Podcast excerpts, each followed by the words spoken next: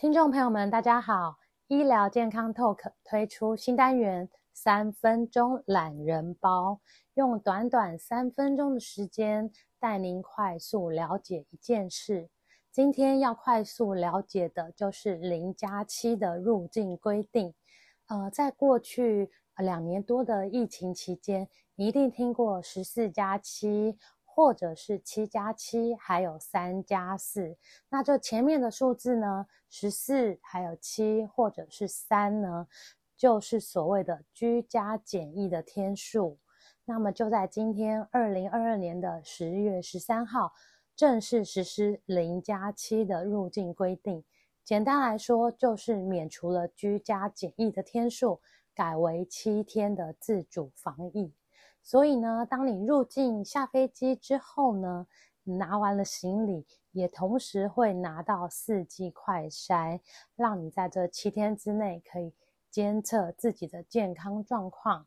那入境之后呢，是可以搭乘大众交通运输工具，可以搭乘捷运、搭巴士，或者是你要搭防疫车辆，或是由亲友来接送你，自己开车都可以。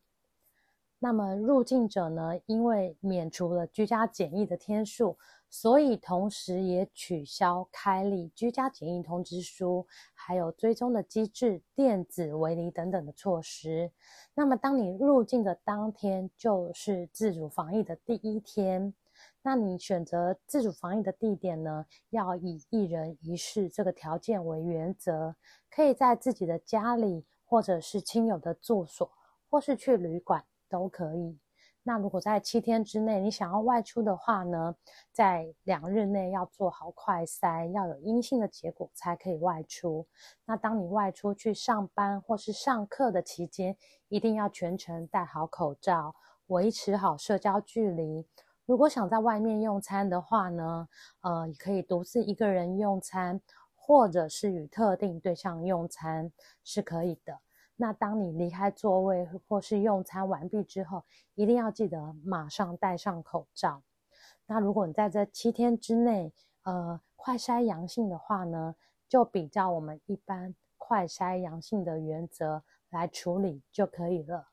那最后也欢迎大家到长春月刊脸书粉丝团留言给我们，让我们知道你想快速了解的事情。